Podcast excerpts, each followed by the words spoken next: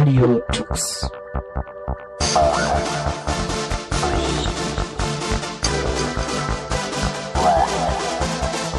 The German Linux Radio, the German Linux Radio. Hallo und allerherzlichst willkommen zu Radio Tux Ausgabe August 2013. Junge, was ist das für ein Aufruhr da draußen in der Welt? Dank Edward Snowden ist das Problem der durchlöcherten Privatsphäre jetzt auch bei den Leuten angekommen, die sonst weniger technikaffin sind. Die Frage ist, reicht das? Und vor allem, was können wir dagegen tun? Also nicht, dass das bei den Leuten angekommen ist, sondern dass unsere Privatsphäre, unsere Kommunikation so dermaßen abgeschnorchelt wird. Interessant fand ich in diesem Zusammenhang in letzter Zeit den Ausspruch von Phil Zimmerman. Phil Zimmerman, das ist derjenige, der irgendwann vor gefühlten 200.000 Jahren mal PGP erfunden hat und der sagt, er dachte niemals, dass es so schlimm kommen würde. Außerdem benutzt er selbst noch sehr, sehr selten E-Mail, weil ihm das Medium einfach zu unsicher ist. So ein bisschen ist es ja schon erschreckend, was alles so abgeschnorchelt werden kann auch schon allein an Metadaten, also jetzt gar nicht am Gesprächsinhalt, Telefon, Mails, die ganze Kommunikation. Eigentlich, ja, eigentlich hilft doch da nur noch mit dem Auto hinfahren und persönlich sprechen. Oder, und das diskutieren wir gerade intern, die Sprache muss ebenfalls verschlüsselt werden. Für uns heißt das, dass wir ab der nächsten Sendung wahrscheinlich nur noch in Löffelchensprache sprechen. Eine Möglichkeit, wenigstens etwas mehr Kontrolle über seine Daten zu erhalten, ist sicherlich diese in seinem persönlichen Umfeld zu lassen und erst gar nicht an irgendwelche Fremddienste auszulagern. Dirk hat mit My Own IT etwas gestartet, was genau dabei helfen soll. Dirk Deimecke ist schon seit vielen Jahren unter anderem als Systemadministrator tätig und hat jetzt die Aktion My Own IT gestartet, bei der er anderen helfen möchte, ähm, Dienste selber zu hosten. Hallo Dirk. Hallo Ingo. Ja, wie kam es eigentlich zu dieser Idee, das zu machen? Also selber hosten oder anderen zu helfen, selber zu hosten? Ähm, ich muss vorwegschicken, dass, das, dass die Idee schon lange vor Prism entstanden ist. Ähm, in meinem Blog ziehe ich des Öfteren darüber her, dass ich gegen Fremdhostings bin, weil ich gemerkt habe, dass viele Dienste, die, ähm, die man so benutzt, irgendwann von der Bildfläche verschwinden, weil sie von größeren Konkurrenten geschluckt werden. Und ähm, ich möchte gerne Herr meiner eigenen Daten sein und ich weiß, dass viele Leute das auch wollen. Und ich weiß aber auch, dass viele Leute nicht in der Lage sind, das selber zu machen. Das ist so der Hintergrund dessen. Und den würde ich gerne unterstützend unter die Arme greifen. Das heißt, die Leute sollen nicht ähm, ihre Dateien bei Dropbox ablegen, ihre E-Mails bei web.de lassen, sondern sollen das am besten selber machen, wenn's, wenn sie es könnten. Genau, Genau. Also ähm, ja, Dropbox nutzt ja so ziemlich jeder und wir haben ja mittlerweile auch schon mitbekommen, dass, dass die Daten dort schon von allen möglichen amerikanischen Regierungsstellen äh, durchsucht werden können.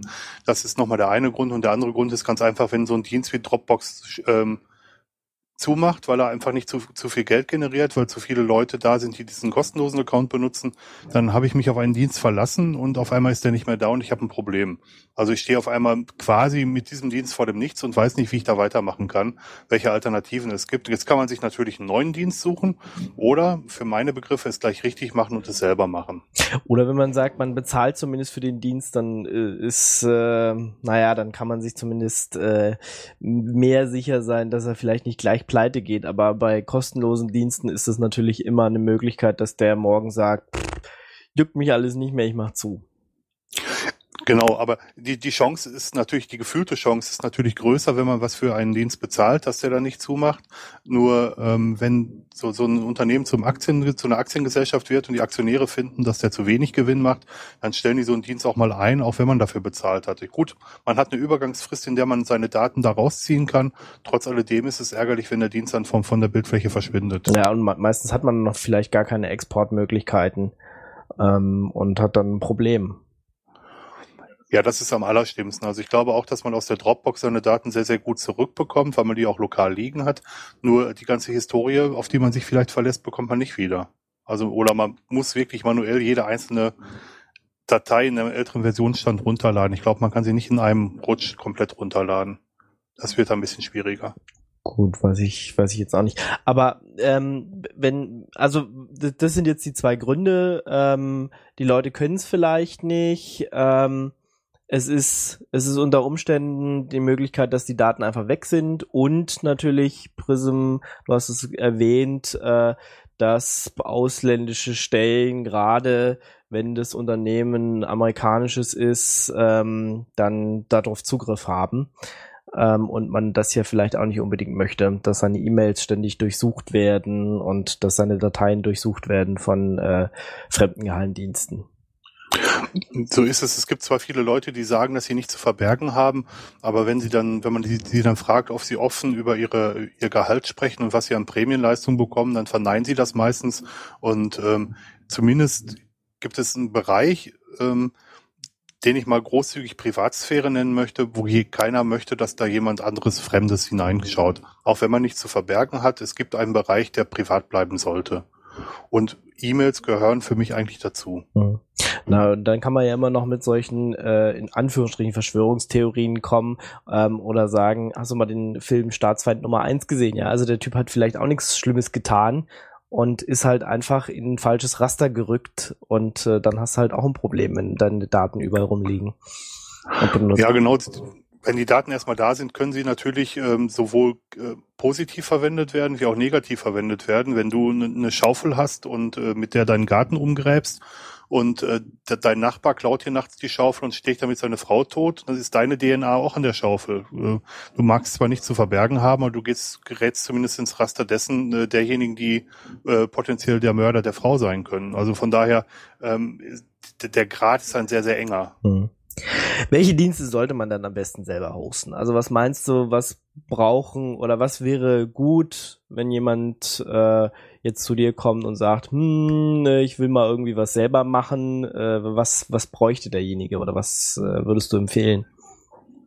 Also was, was ich in jedem Fall selber hosten wollte, wäre, ähm, wäre Mails. Also Mails sollten auf meinem eigenen Server liegen, so dass wenn mein äh, großer Mail-Provider zumacht, ähm, ich immer noch an die Mails rankomme. Äh, wobei man auch da sagen muss, mit Prism ist nochmal was anderes in den Fokus geraten. Das Mail-Provider mit, ich weiß die Zahl nicht, mit mehreren tausend Mailkonten eine Ausleitungsschnittstelle für, für, äh, für die ähm, Regierung haben müssen. Und das gilt bei kleinen Provider nicht. Also man kann es sich da schon leicht machen und einen kleinen Provider suchen. Der hat diese äh, rechtlichen Pflichten nicht. Äh, Mails wären ein Punkt. Aber Mails sind auch gleich der komplizierteste Punkt. Mhm. Das ist auch äh, in Deutschland ähm, Pflicht. Also nicht, das hat jetzt nicht was mit Prism und USA oder sowas zu tun, sondern hast auch in Deutschland die Pflicht äh, nach, ich weiß auch gerade nicht, wie das Gesetz heißt, auf jeden Fall diese Schnittstelle bereitzustellen, dass äh, die Polizei oder die Staatsanwaltschaft im Notfall da irgendwie auf die E-Mails kommt. Und äh, wie du gerade gesagt hast, kleinere Provider trifft das dann nicht ja, ich glaube, es gibt irgendwie so eine Grenze von, von so und so viel 100 oder 1000 Mailkonten, ab der diese Schnittstelle angelegt werden müsste. Ähm, wobei auch das Hosten der eigenen Daten natürlich nicht davon befreit, dass, ähm, dass man rechtlichen äh, Anfragen nachgeben muss. Also wenn ein Staatsanwalt mit einem Zettel vor dir steht, dann musst du dem auch die Daten geben. Also da geht gar kein Weg dran vorbei. Beziehungsweise, äh, wir sprechen ja jetzt erstmal von Selbsthosten auf einem eigenen Server, der muss ja noch nicht mal bei dir zu Hause stehen. Also der könnte ja dann auch zu dem, also irgendjemand musste ja den Internetzugang und alles äh, zur Verfügung stellen. Also die Polizei könnte ja auch gleich zu dem äh, Serverbetreiber gehen und den Server mitnehmen, ja. Also das Risiko besteht natürlich auch noch. Klar, jetzt könnte man viel verschlüsseln und so, dass er dann nicht rankommen, aber ähm, das ist natürlich nochmal ein anderes Thema. Okay, E-Mail sollen wir selber hosten. Was soll man denn noch vielleicht machen? Also was ich ganz cool finde, ist, wenn man seine Webseiten selber hostet, um einfach auch in der Lage zu sein, wenn man mal einen günstigeren Provider findet, möglichst schnell umziehen zu können.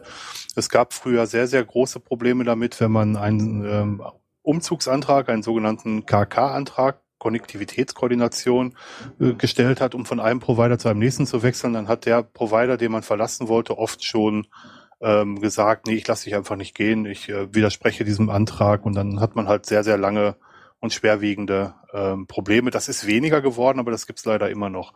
Also Web wäre auch nochmal eine Sache.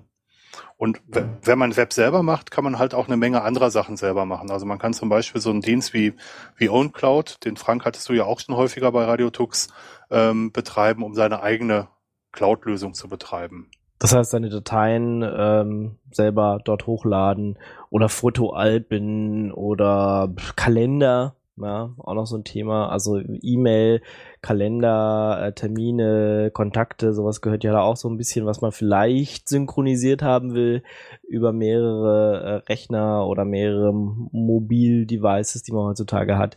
Auch da muss man sich dann nicht auf einen externen Anbieter verlassen, sondern können das selber machen. Gut, wir müssen da natürlich nochmal erwähnen, auch da gilt, wenn der ähm, Server von der Staatsanwaltschaft beschlagnahmt wird, dann ist relativ ähm, schwierig, um es mal ganz vorsichtig zu sagen. Wenn man physikalischen Zugriff auf einen Server hat, dann hält er normalerweise nicht lange. Die Leute sind gut, die, die, die das, die die Untersuchungen machen. Aber wenn man in den Fokus gerät, das hat man heute auch.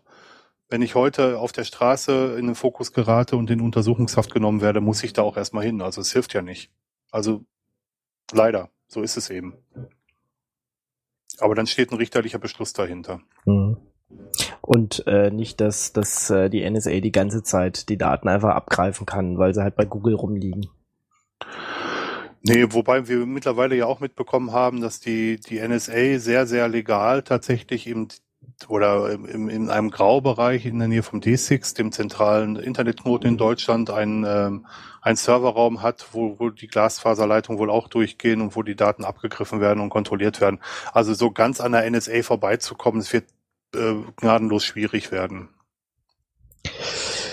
Ja gut, warum dann nochmal selber hosten? Naja, weil man die Daten immer noch unter der eigenen Kontrolle hat, ne?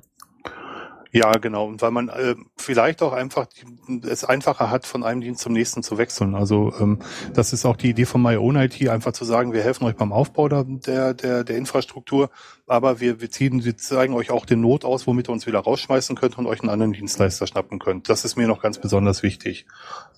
Also wirklich, wirklich die eigene Kontrolle zu haben und jetzt nicht die eigene Kontrolle dadurch abzulösen, dass man jemand anderem die Kontrolle komplett übergibt. Also ähm, das ist ein schwieriges Thema, vor allem wenn die Server von jemand Fremden gehostet werden, von, von irgendeinem Root-Server-Betreiber oder ähm, Betreiber, der virtuelle Server anbietet, dann sind die ja auch noch außer Haus. Wir könnten das natürlich auch machen, dass die Leute sich so einen Server zu Hause hinstellen. Auch das ist kein, kein Problem. An die eigene DSL-Leitung oder VDSL-Leitung am besten oder Glasfaser wer schon hat zu Hause, träumt, träumt. ja, genau. Also wir sind da noch äh, ziemlich weit von entfernt, auch wenn wir mittlerweile einen relativ vernünftigen Internetzugang haben mit 16 Mbit. Ähm, aber für alle Daten, die das Haus verlassen, ist die Bandbreite halt noch sehr, sehr gering. Mhm. Eben A, DSL, also das äh, Asynchrone. Okay, und ähm, gibt es noch einen Dienst, den, den man selber hosten sollte, oder? Also was mir noch einfallen würde, wäre, ähm, wäre zum Beispiel Jabba, dass man so einen Instant Messaging Server selber betreibt, dass man da seine eigenen Daten zusammen hat.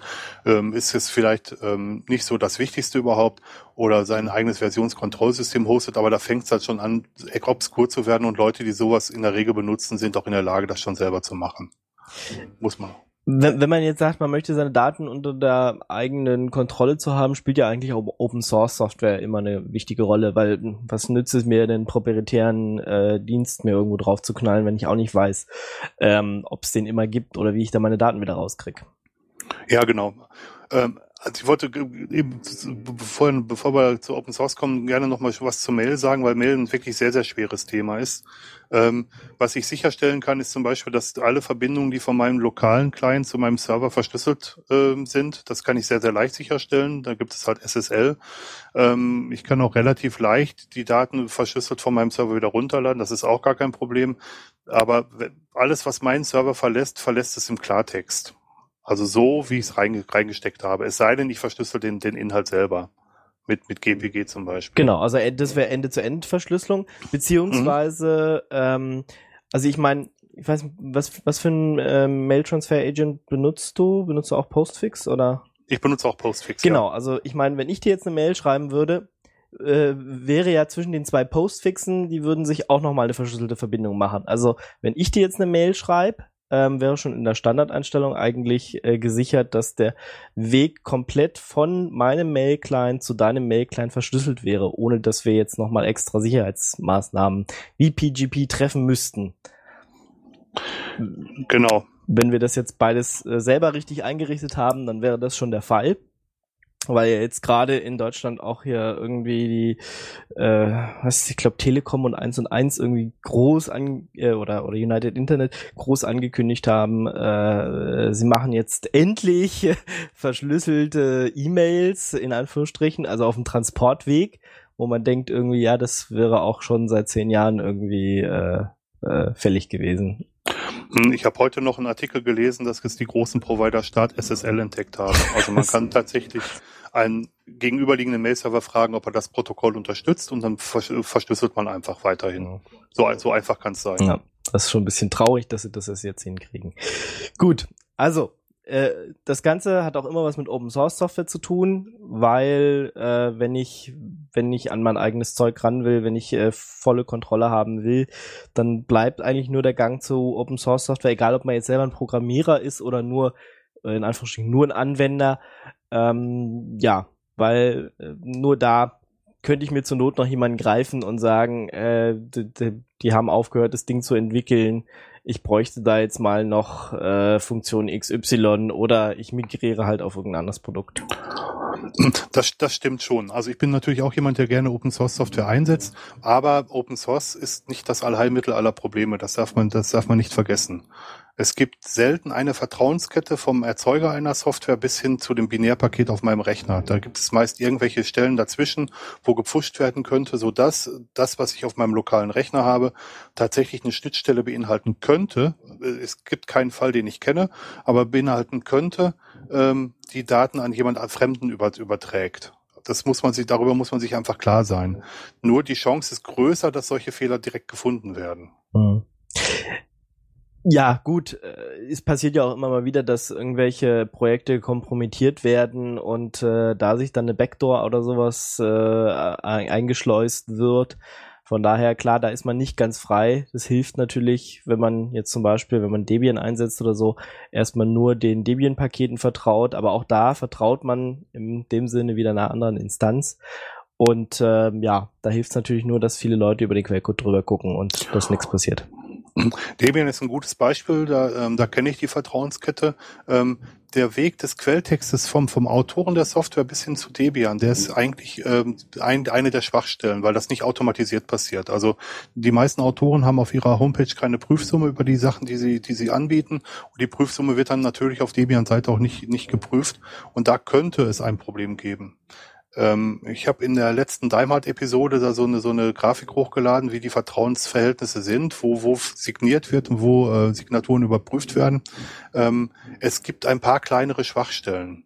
Also ähm, es mir ist wirklich kein Fall bekannt, wo das mal ausgenutzt wurde, aber es besteht eine theoretische Chance. Cool, aber wenn ich proprietäre Produkte einsetze, habe ich, muss ich ja auch dem Hersteller vertrauen, dass er da nicht Abs absolut. nichts eingebaut hat. Also Absolut. Und ich traue lieber Open Source dann, als dass ich irgendwelchen äh, obskuren traue. Definitiv. Gut, wenn ich jetzt tatsächlich äh, denke, ja, so selber hosten wäre irgendwie mal nicht schlecht, so e- E-Mails auf einem eigenen Server haben, statt die irgendwie bei Google oder Quorum liegen zu lassen. Und ähm, du hast jetzt diese My Own IT äh, gestartet. Was, äh, was, wie, wie hilfst du denn? Also was, was kann ich denn in Anspruch nehmen, wenn ich jetzt sage, Dirk, ich brauche da irgendwie Hilfe. Ich habe keine Ahnung, ich brauche Hilfe. Dann stellen wir uns mal ganz dumm. Ah nein, ähm, dann ähm, gucken wir erstmal, welcher Provider denn der richtige wäre, weil das, das eigentliche Hosting, also sprich das, äh, das Betreiben äh, von, von Servern für Fremde mache ich nicht. Das können andere einfach besser. Ich habe ein paar, äh, paar, paar Provider gefunden, die ich für sehr vielversprechend halte, mit denen ich auch gerne zusammenarbeite. Und dann würde ich da empfehlen, dass der potenzielle Kunde sich da ein, ein entsprechendes Angebot zusammenklickt und auch benutzt. Berate ich auch gerne, welche Größenordnung vernünftig wäre.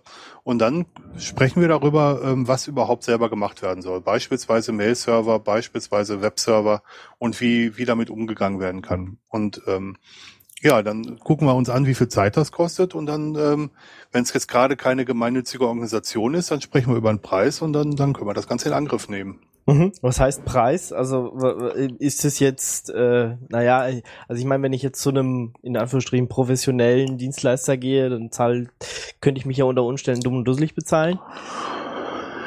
Ja, ja. Also es wird ein bisschen Geld kosten. Also ich denke mal, dass, dass so ähm, Ich habe ich hab überlegt, dass es so zwischen 50 und 60 Euro die Stunde sein sollte. Ähm, dafür ist so ein Server aber auch in zwei oder drei Stunden aufgesetzt. Das, das ist jetzt nicht das so große Problem. Das ist eine Einmalinvestition, die man macht. Und danach bekommt man mit der Dokumentation halt die Möglichkeiten, das Ding auch selber weitestgehend zu betreuen. Also an die Größenordnung hatte ich gedacht. Was heißt denn selber betreuen danach? Äh, ja, die, die Sachen, ähm, ja, wie soll ich das sagen? Ähm, wenn das Ding einmal richtig aufgesetzt ist, dann besteht das weitere Betreiben darin, dass man sich Logdateien anguckt. Da würden wir nochmal ins Spiel kommen, weil das relativ komplex werden kann. Und die zweite Sache ist halt, dass man regelmäßig Updates einspielt und das können so Leute tatsächlich auch tatsächlich selber machen. Da gibt es einfache Befehle, mit denen das machbar wäre. Und es ist halt, halt immer die Frage, wie viel, wie viel jemand bereit ist, dafür auch auszugeben, dass er auch die Daten unter eigener Kontrolle hat. Hm. Also es gibt keine Verpflichtung, uns dann weiter zu beschäftigen. Das, das ist halt der Punkt. Und äh, was passiert, äh, wenn ich zum Beispiel gededost werde oder ich gehackt werde oder so, weil irgendwie blöd? Äh, unterstützen wir gerne. Natürlich können wir ganz klar, wenn, wenn andere Leute auch Root-Zugriff auf den Server haben und sei es nur der Kunde, keine Gewähr darüber, ne, dafür übernehmen, dass, dass das nicht passiert. Wir können das generell nicht. Und dann würden wir das unterstützen und das, da müssten wir uns im Einzelfall, es ist noch nicht passiert, das müssten wir uns im Einzelfall einfach angucken. Gut, aber ihr lasst den, ihr lasst dann denjenigen nicht im Regen stehen. Nein, nein. Also das, was ich auch zu Eingangs gesagt habe, also der, der, äh, der Kunde würde einen Notaus bekommen, mit dem er uns vom Server verbannen kann. Also wo wir sagen, wie, wie man uns runterschmeißen kann. Und er könnte sich auch jederzeit, das ist halt auch der Open Source Gedanke dahinter, jederzeit jemand anderen nehmen, der ihn unterstützt, wenn er mit unseren Dienstleistungen nicht einverstanden ist. Das ist halt genau der Punkt. Und solange er diesen Notaus nicht betätigt hat, können wir natürlich unterstützend tätig werden. Okay, aber ihr habt jetzt noch nicht so irgendwie so vorgefertigte Images, die ihr dann einfach draufspielt. Das ist dann schon eine Individuallösung für jeden extra. Ja, genau. Also ich würde selber persönlich tatsächlich auf dem Server Debian bevorzugen, kann aber natürlich auch helfen, wenn es CentOS sein soll oder wenn es spezifische Anforderungen vom, vom Kunden gibt, weil er sich beispielsweise mit OpenSUSE am besten auskennt. Ähm, das, das, das ist gar kein, gar kein Problem. Wir haben relativ gutes Feedback bekommen, oder ich habe relativ gutes Feedback bekommen, dass die Idee von vielen Leuten sehr gut, für, für sehr gut empfunden wird. Aber ähm, ich habe noch keinen gefunden, der wirklich äh, das machen möchte. Also es gibt sieben Leute, die sich gemeldet haben, die gerne unterstützen würden und die gerne mithelfen würden, ähm, aber es gibt noch keinen potenziellen Kunden. Und ähm, ich möchte das Angebot eigentlich auch nicht über die über die Maßen bewerben. Ich habe einen Hauptberuf und wenn Leute da Interesse dran haben, helfe ich sehr gerne und wenn nicht, äh, trifft es mich nicht so besonders hart, muss ich gestehen. Mhm. Aber wenn jetzt äh, eine gemeinnützige Organisation kommt, dann äh, würdest du das auch ähm, ja fast kostenlos machen oder wie? Also da würde ich sogar komplett kostenlos okay. machen, weil ich denke, dass gemeinnützige Organisationen äh, unterstützt werden müssen und dass gerade die, die vielleicht auch größte Not haben, ähm, professionell Unterstützung zu bekommen bei ihrer Infrastruktur. Ich helfe da ähm, beispielsweise dem Pfotenteam in, in, in, wo sitzen die, in, äh, in Lörrach, die äh, die Tier, Tiervermittlung machen, sehr, sehr, sehr gerne. Ähm, also da würde ich in jedem Fall gratis für arbeiten. Aber wenn Leute halt privat das machen wollen, dann würde ich da schon eine Grenze setzen wollen, weil ich auch nicht unbegrenzt Zeit zur Verfügung habe. Sonst kommen plötzlich tausend Leute und äh, wollen das alles gemacht haben von dir und keiner ist zufrieden. Genau. Ich habe auch immer noch ein relativ teures Angebot, das bei mir selber hosten zu lassen. Also teuer im Vergleich zu dem, was, was so ähm, äh, Massenhoster anbieten. Ähm, da habe ich gedacht, dass mit 10 Euro im Monat äh, halt alles totgeschlagen ist, bis auf den Domainkosten, wenn Leute das machen wollen. Ähm, ist aber nicht der Weg, der mit My Own IT betrieben, äh, sag schon, ähm, eingeschlagen werden soll. Also den genau äh, beschritten werden soll. Der Gedanke ist wirklich, dass sich ein Kunde einen Dienstleister sucht, mit dem er denkt, gut zurechtzukommen, vielleicht einen um, von um die Ecke und wir dann einfach unterstützen, ähm, das Ganze ans Fliegen zu bekommen und danach hat er halt alles unter eigener Kontrolle. Das ist der Gedanke. Und auch wenn die Sachen bei mir auf dem Server liegen, dann hat der Kunde erstmal keine eigene Kontrolle, sondern ich habe die Kontrolle. Es gibt ja auch solche Managed Server. Das heißt also, jemand könnte auch kommen und sagen, ähm, ich vertraue jetzt dem Hosting Provider XY, dass der zumindest mal System äh, sicher und aktuell hält und ähm, äh, entweder haben die schon fertige Images oder pff, man kommt dann noch zu dir und sagt, hm, ja, vielleicht noch, hilf mir mal beim Mail-Server oder so. Mhm. Das ist auch eine gute Möglichkeit. Generell sind Managed Server eine sehr, sehr gute Möglichkeit. Ähm, du hast es gerade auch schon mal gesagt mit dem Vertrauen, dass man ähm, kommerziellen Anbietern ähm, von Software selten vertraut. Es hat wirklich alles was mit Vertrauen zu tun. Wenn man seinem, ähm, seinem Internetprovider vertraut, ist das alles gar kein Problem, auch bei dem eigenen Provider zu bleiben. Also ich will da keinem den, den, den, den Provider abspenstig machen. Aber wenn man halt ein bisschen weniger Vertrauen hat oder mehr Kontrolle ja. haben möchte, dann würden wir halt helfen wollen. Mhm. Was ist eigentlich, also ähm, jetzt ein Mail, ähm, Mail-Server aufzusetzen, äh, da gibt's da ja dann auch immer, was weiß ich, Postfix-Admin oder ähm, also immer bestimmte GUIs, die einem helfen, äh, dann solche Mail-Konten und sowas anzulegen. Richtet ihr denn sowas auch mit ein? Oder ich meine, was gibt's noch? Es gibt als kommerzielle Software gibt zum Beispiel dieses Plesk oder sowas, was man drauf tun kann. Einfach, dass man seinen Server wirklich managt, ähm, also selber äh, in der Lage ist, da ein bisschen mehr zu tun, als wirklich dann immer auf die Kommandozeile zu gehen. Weil ich stelle mir vor, wenn jemand noch nie ähm, sich einen Linux-Server installiert hat und noch nie einen Webserver selber administriert hat, dann ist das schon ziemlich viel alles. Sehr, sehr guter Punkt. Also wir haben keine GUIs im Angebot tatsächlich. Ähm, ich würde aber, wenn der Bedarf da ist, selber ein GUI schreiben wollen für sowas. Also gerade für, für Anlage von Mail-Usern oder für, ähm, für Änderungen von Passwörtern.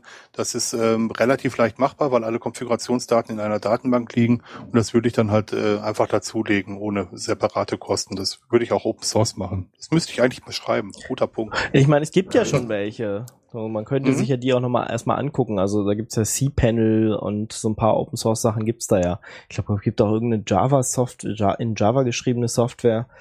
Äh, ich habe mir die aber auch alle nie wirklich angeguckt. Ich kenne jetzt bloß, weil, weil ich jetzt gerade ein Projekt habe und Plesk einsetzen muss ähm, oder das zum ersten Mal gestartet habe. Äh, ich meine, das macht eine Menge ist aber, kostet aber auch ein Schweinegeld, weil das ist wieder proprietäre Software, die dann irgendwie ja, aber da ist es dann schwierig, wenn man wirklich nebenbei noch rumfummeln will, weil da sollte man dann die kon komplette Kontrolle diesem Programm übergeben. Also ich, be ich betreue auch selber die Plesk darauf laufen haben und das Plesk rühre ich einfach nicht an. Da habe ich nichts mit zu tun. Ähm, aber wenn jemand einen Plesk möchte, installiere ich ihm auch einen Plesk. Das ist das Problem nicht. Ähm, das Plesk ist aber mittlerweile so groß geworden, dass man dann sich wieder fragen muss, ob man den Vorteil, den man dadurch hat, dass man die Daten unter eigener Kontrolle hat, nicht dadurch verspielt, dass man eine Software einsetzt, die nicht übersichtlich genug ist. Ähm, was den, den meisten Frontends zu eigen ist, meiner Meinung nach, ist die, die hohe Unübersichtlichkeit.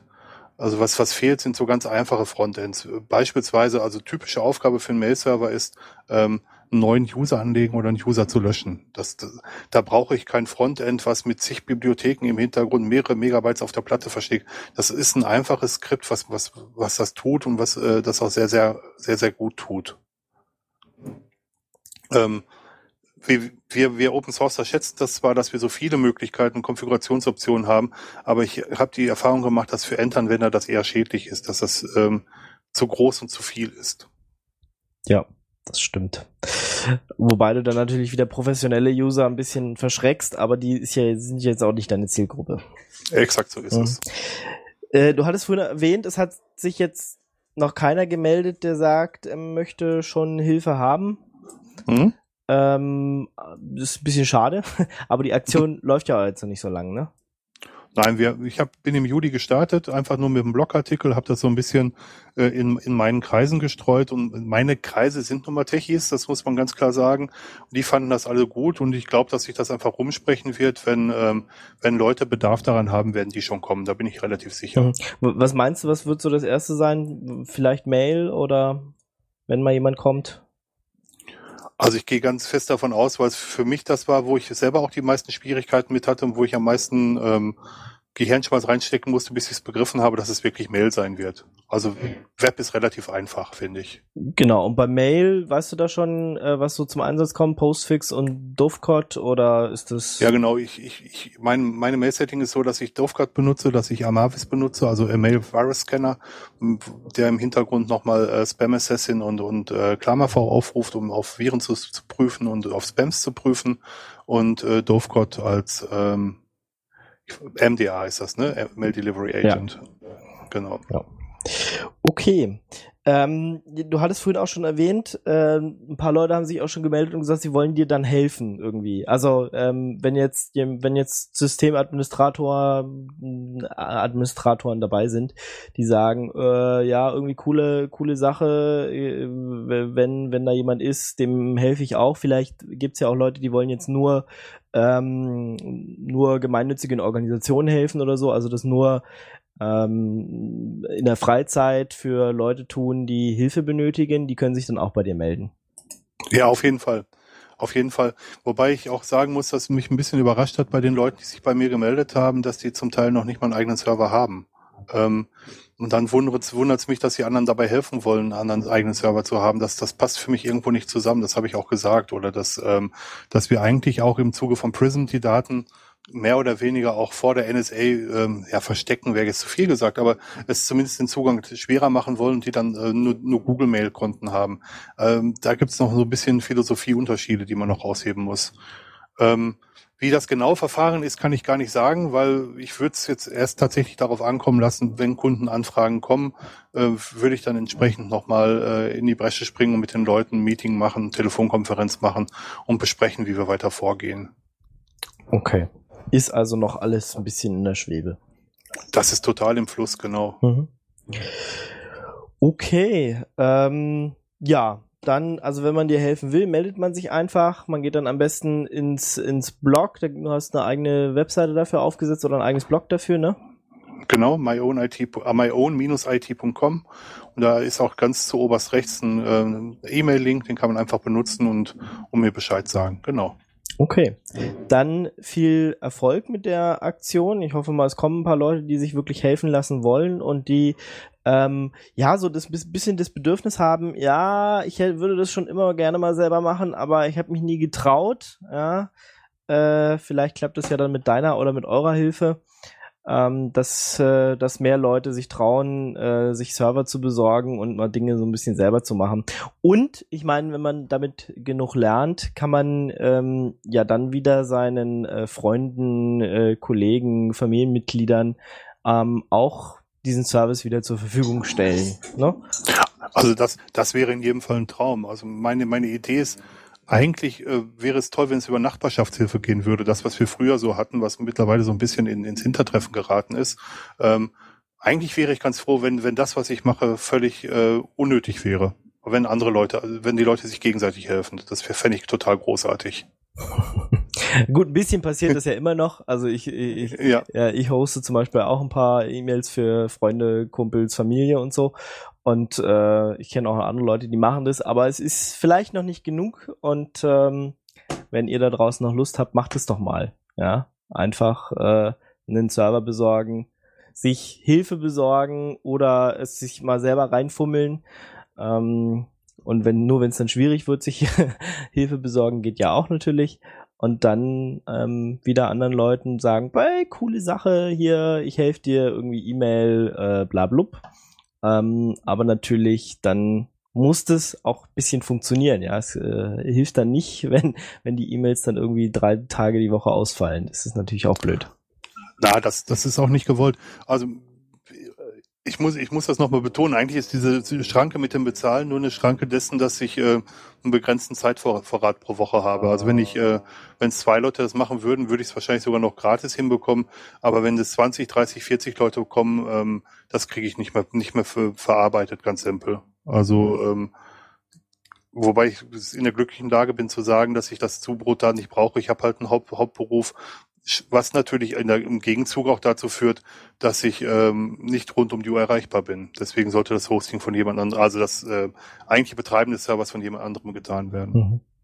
Okay, vielen Dank, Dirk. Ähm, Sehr gerne. Der uns ein bisschen über die Idee My Own IT aufgeklärt hat und äh, da Hilfe anbietet, Leuten, ähm, die einen eigenen Server haben wollen, ähm, das ähm, zurechtzumachen, zu installieren, da unterstützend tätig zu sein. Und wir hoffen einfach mal, dass mehr Leute auf die Idee kommen, das zu tun. Vielen Dank, Dirk. Sehr gerne, Gingo.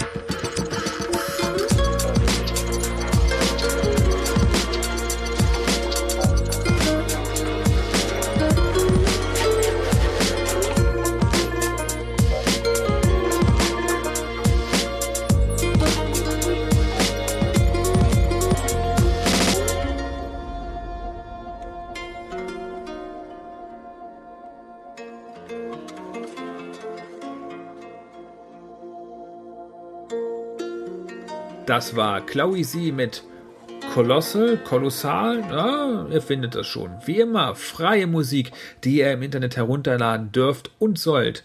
Bands, die sich keiner Verwertungsgesellschaft unterworfen haben und ihre Musik unter einer freien Lizenz zur Verfügung stellen.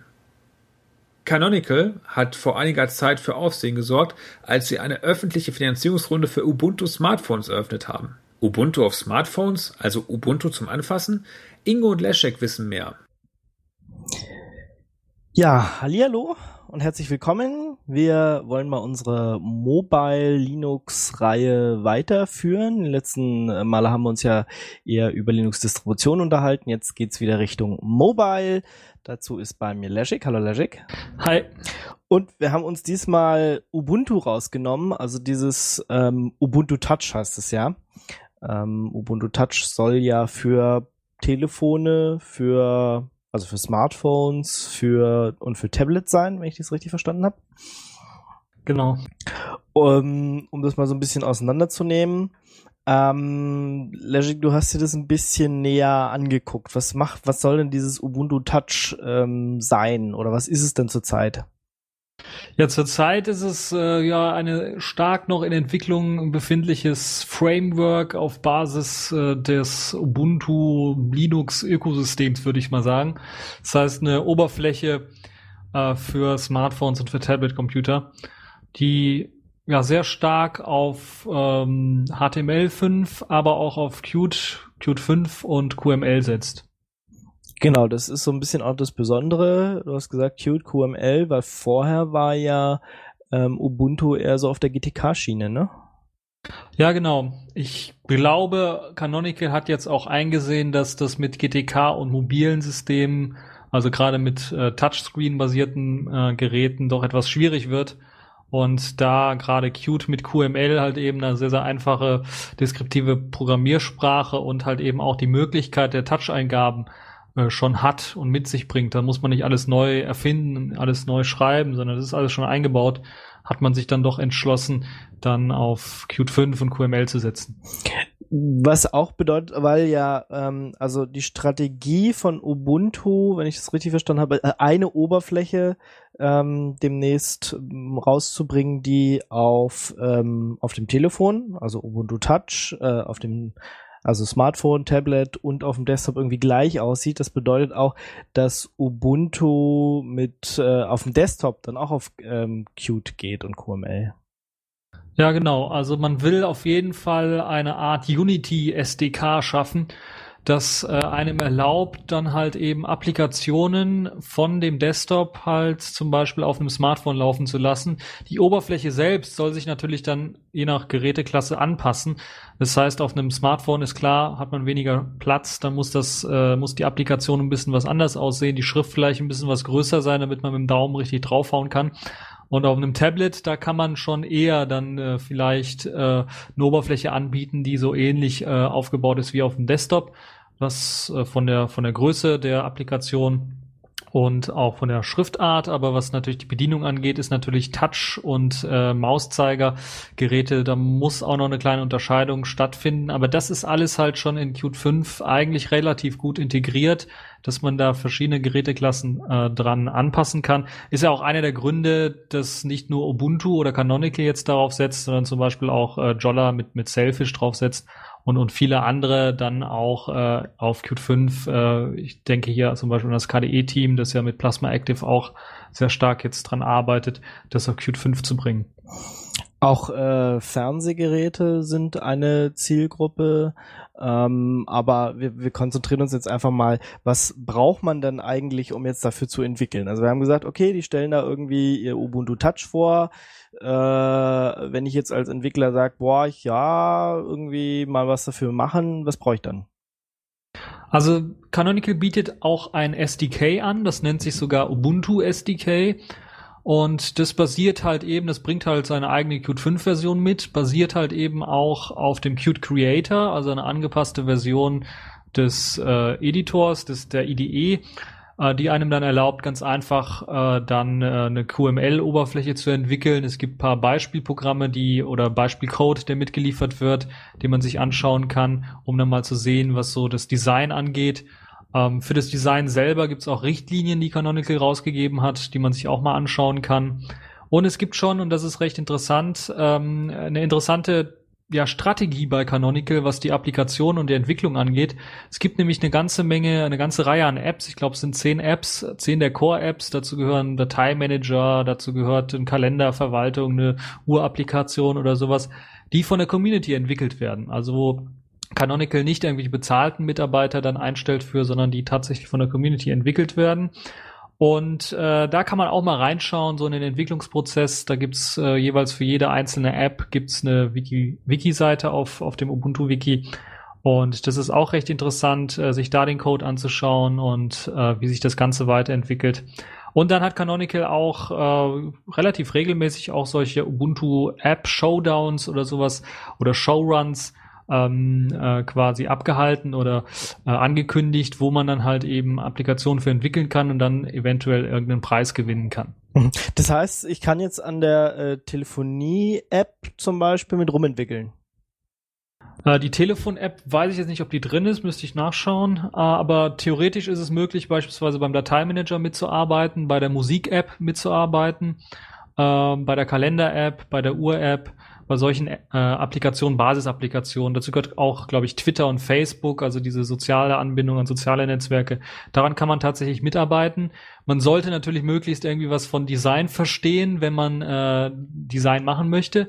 Oder möglichst viel vom Code äh, darunter verstehen. Da muss man halt ein bisschen was C können oder vielleicht ein bisschen was JavaScript können, um äh, die ganze Anbindung an die Web-APIs äh, dann äh, hinzukriegen. Und unter welcher Lizenz steht denn das Ganze? Also die Applikationen stehen, glaube ich, auch alle unter der GPL V3-Lizenz, genauso wie äh, alles andere, was da Canonical irgendwie entwickelt drumherum. Äh, es ist auf jeden Fall GPL-Lizenz und ähm, teilweise, glaube ich, auch V2 noch irgendwo drin, aber das meiste dann doch V3. Das kommt halt immer darauf an, was für Bibliotheken werden verwendet und was für Lizenzen und Abhängigkeiten gibt's da noch. Und äh, aber das meiste ist halt GPL V3. Okay, also es ist ein ganz normales Open Source Projekt. Muss man dann, ähm, also gerade bei dem, bei, bei diesen Core Apps kann ich mir vorstellen, dass das äh, Canonical irgendwie die Rechte haben will, muss man dann irgendwas unterschreiben oder so? Oder ist es wirklich jetzt einfach mal so ein typisches offenes Open Source Projekt? Also da muss ich sagen, bin ich etwas überfragt. Ich weiß äh, momentan nicht, wie das da aussieht mit den äh, mit der Unterschrift. Also es gibt halt immer so, dass äh, bei vielen Projekten hat es Canonical so, beispielsweise beim mir Projekt selber auch, dass sie das so machen, dass sie es unter GPL V3 Lizenz stellen, aber dann noch eine zusätzliche Klausel haben, die einem dann, äh, die äh, quasi sagt, dass Canonical das Ding mit dem Code machen kann, was sie wollen. Das heißt also theoretisch auch den wieder proprietär machen. Hm. Okay. Jetzt, ähm, wenn ich so eine App geschrieben habe, gibt es dann irgendwie so eine Art App Store, wo ich die reintun kann, dass ähm, dann tatsächlich später mal Leute, die sich die Sachen installieren können? Ja, so ein App Store existiert noch nicht. Es gab zwar ein paar Mockups schon, wie so ein App Store aussehen könnte, von, vom Aussehen her, aber so eine Infrastruktur dafür existiert noch nicht.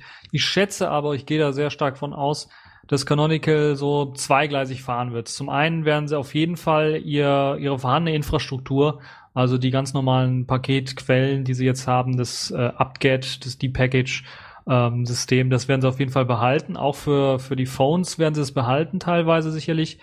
Hm, äh, inwieweit das dann auch tatsächlich zentral in dem App Store dann äh, Einzug hält, müssen wir mal schauen, weil gleichzeitig hat Canonical auch angekündigt, dass sie einen neuen neue Art Paketmanager schreiben wollen. Das nennt sich, Ganze nennt sich Click.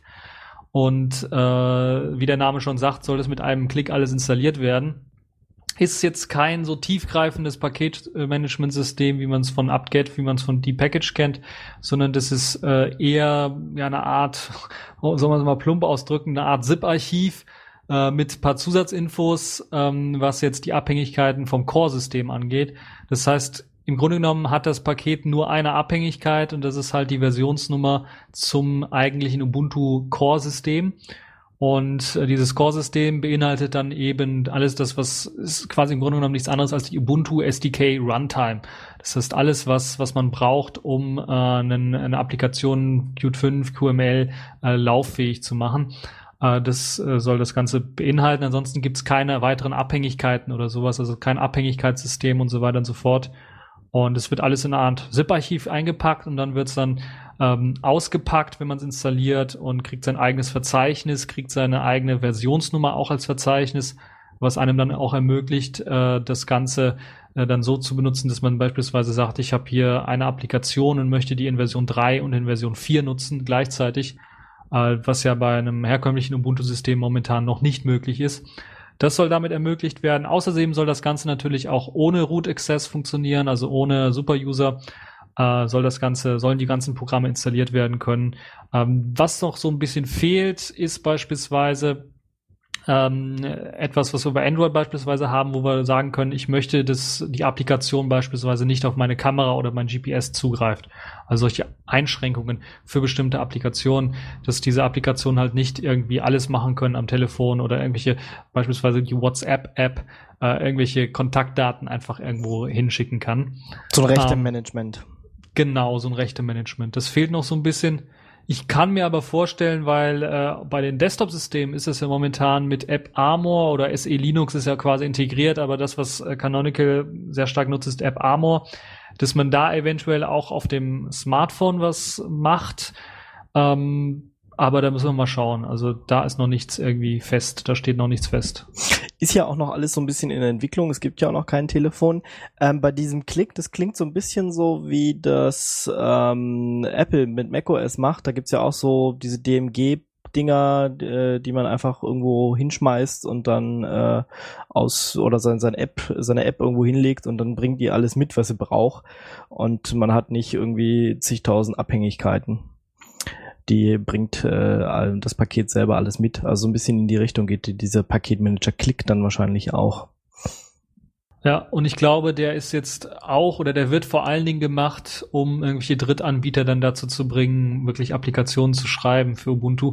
Nicht nur für das Ubuntu Smartphone, für das Ubuntu äh, Touch, sondern auch sicherlich dann für die Desktop-Version, weil da wird das sicherlich dann auch integriert werden. Hm. Aber das gilt dann nicht nur irgendwie für HTML5-Apps, sondern für alles, was halt das Ubuntu SDK verwendet. Genau, alles, was das Ubuntu SDK verwendet. Das heißt, das sind die typischen Qt 5 Apps mit eben QML, mit eben äh, den ganzen Libraries, die Canonical eigentlich für die Entwicklung von, von Ubuntu ähm, mitliefert. Hm, aber wenn ich jetzt ähm, eine große Applikation schreibe, die irgendwie, keine Ahnung, normalerweise Abhängigkeiten noch auf irgendwelche anderen Libs hat, die jetzt Ubuntu Touch nicht mitbringen würde, dann würde das ja nicht funktionieren. Also nee, dann müsste man wahrscheinlich auf das herkömmliche Paketsystem äh, zurückgreifen, weil Abhängigkeiten sind im Grunde genommen nicht erlaubt, außer eben diese Abhängigkeit vom Core-System selber. Äh, wobei jetzt in dem Prototypen, der jetzt in Python äh, geschrieben worden ist von, von diesem Click, ähm, ist momentan noch nicht eine Versionierung drin, soll aber reinkommen, so dass man sagen kann, okay, das hängt jetzt ab von äh, dem Ubuntu Core in Version so und sowas so dass es auch eben eine Möglichkeit gibt, wenn jetzt Ubuntu Touch irgendwann eine 2.0 Version rausbringt, dass dann Applikationen sagen können, okay, die sind exklusiv nur für die 2.0er Version gedacht und laufen nicht auf der 1.0er Version und sowas. Das soll es geben, ansonsten keine weiteren Abhängigkeiten in diesem Klicksystem. Mhm. Ja gut. Er hat Vor- und Nachteile, ne? ja, schauen wir mal. Ist auf jeden Fall bestimmt einfacher für Entwickler, dann das einfach nur so in so ein Archiv zu packen und zu distribuieren, statt ähm, sich dann Gedanken zu machen, ah, warte mal, auf so Linux-Systemen könnte jetzt irgendwie das und das und jenes installiert sein, aber nur Version XY und äh, nicht die Version Z und ähm, naja, also ich bin richtig, richtig gespannt, wie das aussehen wird äh, mit diesem Klicksystem und der Plattformunabhängigkeit, weil es sieht ja so aus, dass die Touch-Geräte, die Ubuntu Touch-Systeme meistens ARM-basierende Systeme sind und die Ubuntu äh, Desktop-Systeme meistens x86-basierende Systeme sind. Und da würde mich mal interessieren, ob sie tatsächlich das so weit abstrahieren, dass sie sagen, okay, die ganzen Pakete müssten äh, dann so unabhängig sein, oder es wäre zumindest theoretisch denkbar, dass sie so unabhängig sind, dass sie dann äh, tatsächlich äh, nur ein Paket schippen und das dann tatsächlich auf den ARM-basierten und auf den x86-basierten Geräten lauffähig wäre. Das wäre aber dann so ein System, äh, weil das ist das, was ich hier mit der Runtime dann äh, rauslese, so ein bisschen aus der Ankündigung, äh, auf, die es auf der Mailingliste von Ubuntu gab, dass man dann tatsächlich so eine Art, ja, wie es Java auch macht, so ein Runtime-System ausliefert, das halt eben dann diese Applikation äh, ausführt in Wirklichkeit und dieses Runtime-System ist dann äh, plattformspezifisch. Hm. Wie gesagt, äh, wir haben schon gesagt, es gibt ja jetzt noch kein fertiges Telefon, aber Entwickler wollen das ja auch mal so irgendwie so ausprobieren in äh, mit echten Händen und so, wie sich das alles anfühlt. Was was mache ich denn, ähm, wenn ich das probieren möchte? Ja, also da gibt's jetzt äh, zwei Möglichkeiten. Die eine Möglichkeit ist die äh, etwas noch naheliegendere. Ähm, das ist das Ubuntu Edge. Das ist eine Hardware, die Canonical jetzt angekündigt hat, die sie versuchen über eine Indiegogo-Kampagne, das ist sowas ähnliches wie Kickstarter, dann zu finanzieren, wo sie dann äh, garantieren zumindestens, äh, dass die Leute, die jetzt einen Betrag bezahlen, das sind jetzt 675 Dollar, äh, 695 Dollar, das sind etwa 522 Euro, wenn ich das richtig äh, umgerechnet habe, momentan, und äh, da garantieren sie, dass die Leute, die jetzt dafür spenden, dann tatsächlich auch so ein Phone bekommen, so ein Ubuntu Edge Phone. Das ist aber sehr exklusiv, würde ich mal sagen. Und der Preis ist, äh, sagen wir mal, dafür, dass man so ein Gerät noch nicht irgendwie in den Händen gehalten hat, dass man da noch sehr wenig noch von weiß. Ein bisschen was happig. Also das Risiko ist noch ein bisschen da. Es gibt aber noch eine andere Möglichkeit. Es gibt nämlich eine Reihe von äh, aktuellen oder nicht mehr so ganz aktuellen Android-Geräten, auf denen man dann tatsächlich auch eine spezielle Image-Version von Ubuntu äh, Touch drauf installieren kann. Da gibt's äh, eine Reihe von Anleitungen. Ich glaube, fünf Geräte werden offiziell ganz einfach unterstützt. Das sind äh, das Galaxy Nexus, das Nexus 4, Nexus 7 und Nexus 10. Man sieht da also, das ist so nahtlos, geht das äh, über vom Handy auch auf so ein Tablet. Die werden offiziell unterstützt mit einem Tool, das nennt sich Fablet Flash. Das ist also ein kleines Tool, da muss man einfach in einem aktuellen Ubuntu-System einfach sagen, okay, flashe ähm, äh, mein Nexus 7 oder sowas in ein Terminal, ein, ein, Kommando eingeben, dann wird das automatisch drauf geflasht und dann kann man es ausprobieren. Ansonsten gibt's noch eine Reihe von äh, weiteren äh, Smartphones, die unterstützt werden. Die sind meistens äh, etwas komplizierter dann zu installieren, diese Images auf diesen Smartphones, aber da gibt's eine ja, recht lange Liste von Geräten, die bereits unterstützt werden, wo man das Ganze einmal ausprobieren kann.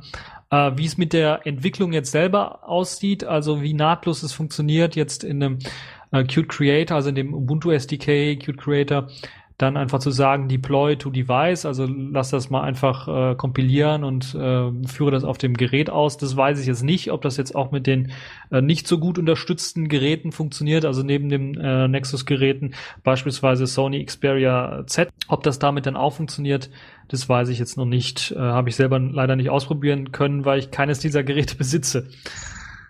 Mhm.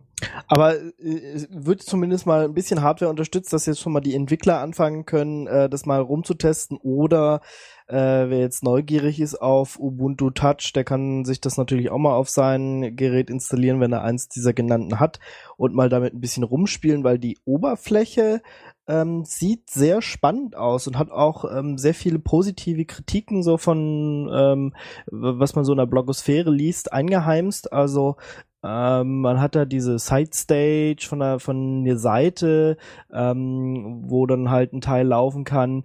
Man hat ähm, diese große Integration in Facebook und Twitter und so, dass man sehr einfach äh, Sachen teilen kann und ähm, es wird versucht, eigentlich jede Ecke dieses Screens auszunutzen und wenn eine Applikation aber läuft, läuft sie Fullscreen und äh, hat nicht irgendwelche Sachen noch an der Seite, die irgendwie stören können. Also das sieht ganz ähm, schick aus. Ich weiß jetzt aber auch nicht, wie schnell die und wie schnell dieses Ubuntu Touch ähm, tatsächlich auf den Geräten, äh, die, die zurzeit am Markt sind, läuft. Also ich meine zumindestens auf den Nexus-Geräten, also auf den Google Nexus-Geräten, da läuft es recht ordentlich, was die Geschwindigkeit angeht. Auf allen anderen Geräten ist es natürlich unterschiedlich, weil da werden ja Sachen unterstützt wie Samsung Galaxy S2 beispielsweise, dass er einen etwas älteren Prozessor äh, mit an Bord hat, weniger RAM an Bord hat. Äh, das könnte also da ein bisschen was langsamer laufen auf jeden Fall. Ähm, insgesamt aber äh, durchaus, glaube ich, brauchbar, wobei man natürlich auch sagen muss, Äh, das, ich glaube, erst jetzt vor einem Monat oder sowas ist zum Beispiel die Telefonfunktion eingebaut worden. Das heißt, man muss auch daran denken, wenn man jetzt so ein Gerät flasht, vielleicht nimmt man sich doch so ein etwas älteres ähm, Gerät, was man noch irgendwie rumliegen hat, schaut, ob da ein äh, Ubuntu äh, Touch Support mit an Bord ist, weil äh, so richtig äh, als Telefon auch nutzbar ist es noch nicht so richtig, würde ich sagen. Hm. Lustig fand ich ja auch, dass sie als Telefon-Stack äh, dieses Ofrono nehmen, was damals von Migo ähm, entwickelt wurde, also von Nokia und von Intel. Also auch da bedient man sich anderen Projekten, die schon ähnliches gemacht haben. Ja, das Tolle ist bei der Zusammenarbeit, wo du jetzt auch so Nokia Migo erwähnst, äh, man hat ja quasi, man hat sich auch, glaube ich, es war, glaube ich, in Barcelona, ähm, hat man sich getroffen ähm, und hat dann mit den anderen Herstellern, die jetzt auch dieses Jahr so eine Linux-basierende Smartphone-Oberfläche oder ein Smartphone-System rausbringen wollen, dann so ein bisschen geeinigt, gerade auch was, was Jolla und Sailfish OS angeht, hat man sich geeinigt, dass man die API relativ abstimmt. So ist es jetzt, oder habe ich es zumindest gesehen, ist es möglich, einige Entwickler haben es tatsächlich gemacht, ein und dieselbe App quasi im Ubuntu SDK geschrieben, im Jolla SDK aufgemacht, kompilieren, angeklickt und es wurde dann quasi fast fertig kompiliert. Man musste hier und da vielleicht noch ein bisschen was anpassen, was, was die Oberfläche, was ein, einzelne Befehle angeht oder einzelne ähm, äh, Widgets angeht, die anders benannt sind. Aber im Großen und Ganzen ist es relativ einfach möglich, dann beispielsweise äh, eben so ein Ubuntu Phone oder, oder ein Selfish OS Applikation auf Ubuntu Phone zu bringen und äh, genau auch andersherum. Mhm. Das betrifft dann aber nicht Firefox OS, also weil Selfish und Ubuntu ja beide dann äh, QML Qt benutzen, aber Firefox OS ja schon anders funktioniert. Ja, Firefox OS benutzt HTML5 und HTML5 soll zumindestens, weil Firefox OS oder Mozilla in der Runde auch äh, mit dabei war, äh, soll zumindestens auch gleich gut unterstützt werden von allen drei Systemen. Also Firefox OS, Sailfish OS und Ubuntu Phone OS oder Ubuntu Touch, die sollen auf jeden Fall HTML5 Apps auch unterstützen.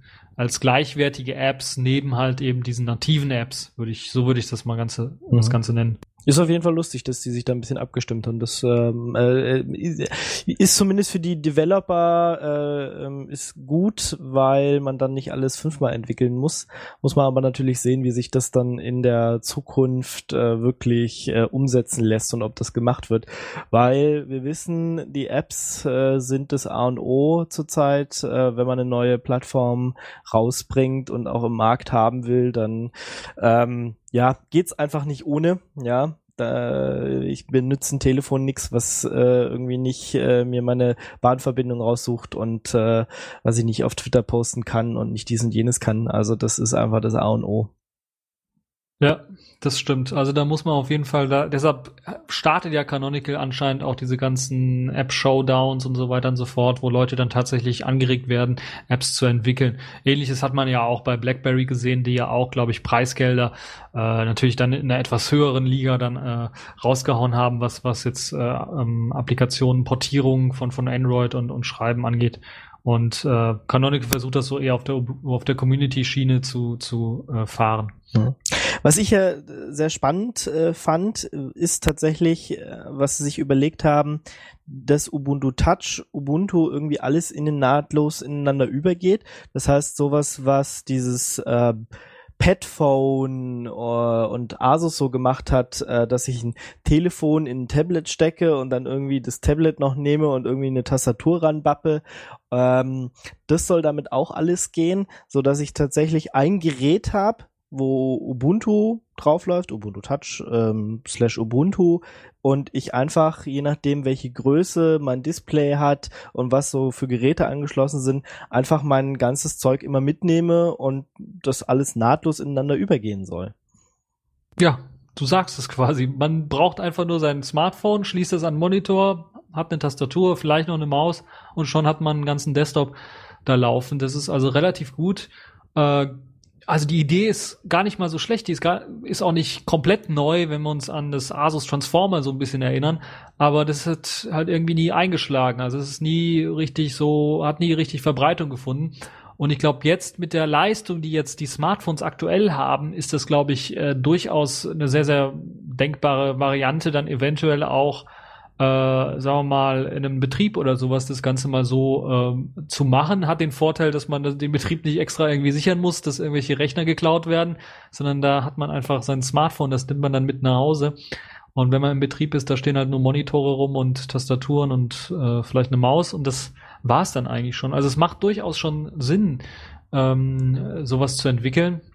Und ich bin relativ gespannt, wie das dann auch integriert sein wird mit dem Telefon selber, mit der Telefonapplikation. Also dann am Desktop-PC beispielsweise dann Anrufe entgegennehmen, SMS schreiben ähm, und solche Spielereien. Also das macht auf jeden Fall, glaube ich, eine ganze Menge Sinn und würde sicherlich, glaube ich, auch, wenn es dann marktreif wird, sowas, also und große Verbreitung findet, so teilweise unser Leben so ein bisschen was verändern. Ja, und ich muss nicht irgendwie fünf Geräte haben. Also ich muss nicht ein Tablet zu Hause liegen haben, was ich irgendwie nur einmal die Woche benutze. Äh, ich muss nicht ein Smartphone rumliegen haben, was ich irgendwie täglich benutze und einen Desktop-Rechner, den ich irgendwie nur einmal im Monat verwende und noch einen Laptop oder so, den ich immer mit mir rumschleppe. Weil normalerweise schleppt man ja dann mindestens einen Laptop und ein Telefon und vielleicht dann ein Tablet mit. Ähm, das wäre dann ja alles in einem quasi. Und je nachdem, was ich so dran stecke, äh, würde sich das erweitern. Klingt auf jeden Fall ganz spannend, dass ich mir dann zu Hause irgendwie nur noch so eine Dockingstation hinstelle und auf Arbeit und dann nur noch immer mein Telefon reinstecke und äh, alle Daten hab und ähm, auch nur noch ein Gerät updaten muss. Also sowohl softwareseitig als auch dann irgendwann hardwareseitig. Ja, wenn die neue Generation rauskommt, muss ich mir halt nur ein Gerät hardwaretechnisch updaten und nicht irgendwie zigtausende. Ähm, spart natürlich auch irgendwie Ressourcen und ähm, ähm, die werden ja auch immer knapper, zumindest irgendwann mal. Ähm, ja, ein spannender Ansatz. Ist äh, die Frage, ob sich das so durchsetzt. Ja, das kommt sehr stark drauf an. Ähm, ich glaube, das kommt jetzt sehr stark drauf an auf die Ubuntu Edge Kampagne, wie die jetzt so in der Presse und von den Leuten so angesehen wird.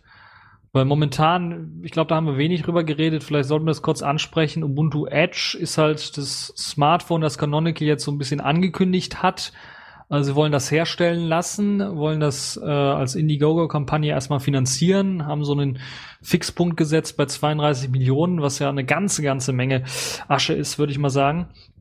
Und genau, ja. gerade gerade sind sie bei knapp 10 Millionen. Es sind auch noch ein paar Tage Zeit. Also wenn ihr ähm, irgendwie dieses Ubuntu Edge, man kann sich da auch mal so ein Video angucken, was das, äh, wie das aussehen soll, unterstützen wollt. Du hast es vorhin schon gesagt, 695 Dollar muss man da einschmeißen und dann äh, kriegt man irgendwann mal eins vielleicht. Ähm, es ist hardware-technisch das Tollste, was man zurzeit kaufen kann, aber es ist ja auch eigentlich noch nicht fertig. Ja, also das Hardware-technisch auf jeden Fall ist also die Spezifikation, wenn man sich nur an, äh, wenn man die nur liest, also ein RAM von 4 Gigabyte soll eingebaut sein, ein interner Speicher von 128 Gigabyte.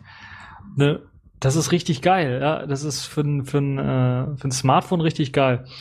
Eine Auflösung natürlich jetzt hier 1280 x 720 oder 720 x 1280, je nachdem, wie man es sehen möchte, ist äh, ja ordentlich, würde ich mal sagen. 4,5 Zoll ist, glaube ich, auch gerade so die passende Größe für so ein Smartphone, ähm, wenn man das noch so mit dem Daumen bedienen möchte. Ähm, richtig interessant sind aber auch so andere Daten, wie beispielsweise, dass sie jetzt so eine neue äh, Glasoberfläche drauf verwenden wollen, die jetzt so extrem äh, reißfest ist, also nicht mehr das äh, Gorilla-Glas, sondern das Sapphire-Glas wollen die verwenden und sie behaupten zumindest, man braucht einen Diamant, Diamanten, um da einen Kratzen, ja. Kratzer reinzukriegen. genau, also nicht mehr mit dem Schlüssel, sondern man braucht jetzt, man muss jetzt immer Diamanten in seinem äh, in seiner Tasche haben, dass das funktioniert. Äh, ja, sogar Dual LTE äh, Antenne soll eingebaut sein mit richtig guter Konnektivität dann in verschiedenen Ländern. Ähm, auch irgendwie neue Batterietechnik wollen sie irgendwie einbauen, dass das irgendwie alles länger hält. Also das klingt klingt alles so, als würde man da Bleeding Edge sein. Vielleicht heißt es ja deswegen Edge. Ähm, ja, man baut da so oder will alles einbauen, äh, was da so kommt. Und die, ich glaube, es war jetzt nicht das realistische Ziel, irgendwie wirklich diese 32 Millionen da zusammenzukriegen, weil da, mh, mm, also es sind jetzt noch ein paar Tage und sie sind von diesen 32 Millionen doch noch weit entfernt. Ähm, sondern ich glaube eher das Ziel war, so den Herstellern zu signalisieren, du, da sind viele Leute, die würden das Ding kaufen, jetzt äh, redet doch mal endlich mal mit uns, also uns Canonical, ähm, weil wir würden das Ding gerne bauen. Ich glaube, sie hatten da ziemlich, also Canonical hatte da ziemliche Probleme, irgendwie die Hersteller zu überzeugen, jetzt noch eine neue Plattform äh, zu unterstützen, noch ein neues Telefon bauen zu lassen, wenn man nicht weiß, äh, ob das überhaupt eine Chance hat. Und ähm, sie konnten jetzt wohl ein bisschen einfacher dann tatsächlich auf die Hersteller zugehen und sagen, hier, wir haben schon 10 Millionen äh, Dollar hinter uns, so und so viele Leute hinter uns, die würden das Ding äh, kaufen. Ähm, wir wollen das jetzt auch mal in größeren Stückzahlen produzieren gerne. Ja, das glaube ich auch. Also die hatten richtig Schwierigkeiten, weil es, wenn man jetzt mal so überlegt, was gibt's denn eigentlich für Hersteller, an die sie sich überhaupt wenden könnten? HTC, die machen schon Android und Windows Phones. Äh, Samsung, die wollen Tizen machen. Die wollen eine Menge machen, ja, genau. Nokia macht nur Windows Phones und, und äh, diese Symbian Phones noch. Ähm, und ja, pff. LG vielleicht noch. Ja, LG eventuell, die sind eher auf der Android-Schiene, wobei die ja auch dann, äh, glaube ich, jetzt auch in letzter Zeit eher dann auch immer für die Nexus-Geräte zuständig sind, für, für Google. Also die sind doch sehr stark, glaube ich, mit Android noch verbandelt. L LG hat ja auch, LG hat ja auch äh, hier WebOS gekauft. Ähm, da, was, Stimmt, also, da war was. ja, also Äh. da bleibt nicht mehr viel übrig, ne? Ja, bleibt eigentlich nur, dass man es wirklich selber baut, aber das wollten sie ja nicht, so wie ich es verstanden habe. Also sie wollten jetzt nicht selber einen Hardware-Hersteller werden, also nicht so wie Apple, der irgendwie anfängt, ähm, Hardware und äh, Software aus einer Hand zu bauen, sondern sie wollten sich tatsächlich Partner suchen. Ja, nur das ist dann irgendwie fehlgeschlagen. Also fürchte ich zumindestens, weil man hatte ja zumindestens dann auch mal den Umweg versucht, über diese Carrier Advisory Group dann zumindestens an, an irgendwelche Carrier zu kommen, an irgendwelche Provider zu kommen, äh, die dann das Ganze irgendwie unterstützen könnten. Ähm, und ja, momentan sieht's halt so aus, dass sie dann tatsächlich doch diese Indiegogo-Kampagne gestartet haben, weil wohl keiner der Carrier so viel Geld oder so viel äh, Zuversicht hatte, dass daraus was werden könnte. Und ja, also 9 Millionen, fast 10 Millionen jetzt. Äh, es wird auf jeden Fall die 32 Millionen nicht erreichen. Das würde ich jetzt schon mal so prophetisch voraussagen. Äh, Es wird also scheitern, das Projekt, aber die Frage ist halt, wie es scheitern wird. Also wird es bei 10 Millionen scheitern oder vielleicht bei 15 Millionen, weil jetzt so gegen Ende, glaube ich, die letzten zwei, drei Tage, da ist es ja meistens so bei solchen ähm, Indiegogo, Kickstarter-Projekten, dass das nochmal anzieht, was, was, was Spendenbereitschaft angeht. Also, dass es dann nochmal äh, in der Spendenkurve so einen Knick nach oben gibt. Ähm, da müssen wir mal schauen, wie sich das dann entwickelt. Das ist auf jeden Fall, äh, glaube ich, einer der schnellsten äh, wachsenden äh, Kampagnen, was jetzt hier Spendenbereitschaft angeht. Ich glaube, die haben am ersten Tag schon drei Millionen eingesackt. Also das ist schon richtig krass. Also, da haben sie schon Namen mitgemacht. Und wenn sie jetzt auch noch die 15 Millionen knacken, dann sind sie, glaube ich, das äh, teuerste Projekt, das jemals irgendwie gesponsert worden ist. Und äh, das, äh, damit kann man sich auch schon mal rühmen, auch wenn man die 32 Millionen nicht erreicht hat, ist das sicherlich auch schon ein deutliches Zeichen. Und ähm, das wird eventuell interessant. Es war ja auch schon oder es gab ja jetzt auch schon eine Bestellung von, aber es gibt ja die verschiedenen Möglichkeiten hier zu spenden. Und da gab es eine Möglichkeit 80.000 Dollar ähm, und diese 80.000 Dollar, das ist dann eher für kleine Firmen gedacht und da hat, glaube ich, äh, diese kleine Firma äh, namens Bloomberg hat das gespendet und ist dann jetzt äh, wohl in Zukunft bald stolzer Besitzer von 115 äh, Smartphones äh, von Ubuntu, also Ubuntu Edge Smartphones. Mhm. Wenn sie dann wirklich produziert werden. Also ich glaube, es soll dann auch erst nächstes Jahr starten. Nächstes Jahr Mai oder so soll das Ding erst rauskommen. Also das ist natürlich auch noch ein bisschen hin und wer weiß, äh, iPhone was ist das, 6 oder 5S oder wie auch immer sie es nennen, wird jetzt bald noch rauskommen. Ähm, und auch ähm, Samsung wird bis dahin nicht schlafen, ja. Wer, wer weiß, das, das Telefon, so wie es jetzt aufgestellt ist, muss ich na, dann natürlich nächstes Jahr äh, mit denen konkurrieren, die auch nächstes Jahr da sind. Und ähm, zurzeit muss es sich ja nur in Anführungsstrichen gegen die schlagen, die jetzt da sind, wie, wie das iPhone 5 und äh, was weiß ich, was Samsung gerade alles so hat. Äh, und da schlägt es sich toll, aber man kann es eben jetzt zurzeit noch nicht kaufen, was ein bisschen schade ist. Ja, das stimmt. Naja, müssen wir mal schauen. Ist, so wie ich es jetzt verstanden habe, soll es zumindest so sein, dass Canonical versprochen hat, dass die Leute, die jetzt das Geld gespendet haben, also die mindestens 695 Dollar gespendet haben, tatsächlich dann ein Ubuntu Edge bekommen sollen. Ob das dann tatsächlich im Mai 2014 sein wird, wie angekündigt, das wage ich noch ein bisschen zu bezweifeln, weil vor allen Dingen ich äh, nicht glaube, dass die Software bis dahin fertig ist. Weil von dem, was ich bisher gesehen habe, ist die Software halt noch also sehr stark in den Kinderschuhen und man muss da eine ganze Menge Leistung noch und Energie reinstecken, um das vernünftig laufen, lauffähig zu kriegen. Es sei denn, äh, Canonical will dann hier so eine halbfertige Software dann shippen, Ja. was, ich, was so ein bisschen Äh, doof wäre. Ne? Nee, nee, das sollten sie nicht machen. Also das Ding sollte halt wirklich fertig sein und funktionieren, wenn sie gute Kritiken haben wollen, weil sonst geht das äh, alles baden. Das würde ich nicht, würde ich nicht machen. Ja, aber ich könnte mir das durchaus denken, weil es soll ja ein Dual Boot mit Android auch geben. Das heißt, dann hättest du ja dann auch theoretisch ein vollständig vernünftiges lauffähiges System. Ja, aber, aber stell dir, stell dir das vor, ähm, das Ding wird äh, rausgebracht und irgendwie dieses Ubuntu äh, Touch stürzt ständig ab und es funktioniert irgendwie mehr schlecht als recht. Dann kannst du dir die Kritiken vorstellen und dann geht das ganze Projekt baden. Also ich würde, das würde ich nicht machen. Ganz ehrlich.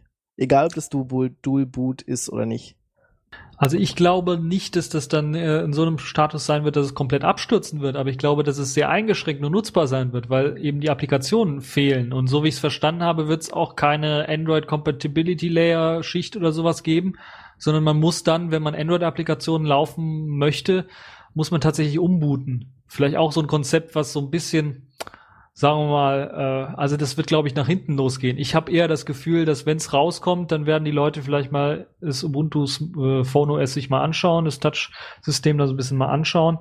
Aber die meisten werden dann, dann doch merken, wenn dann zu wenig Apps äh, drauf sind und es nicht so funktioniert, wie sie wollen, dann werden sie auf Android booten und werden halt nur noch Android laufen lassen, weil wie oft bootest du dein Smartphone neu?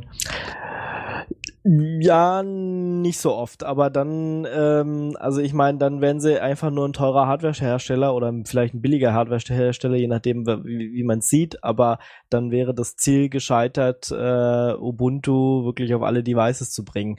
Also ist schwieriges Thema. Wir müssen das mal dann wir uns vielleicht nochmal im äh, nächsten Mai oder wann auch immer das Telefon rauskommt, äh, treffen und vielleicht mal eins kaufen oder so.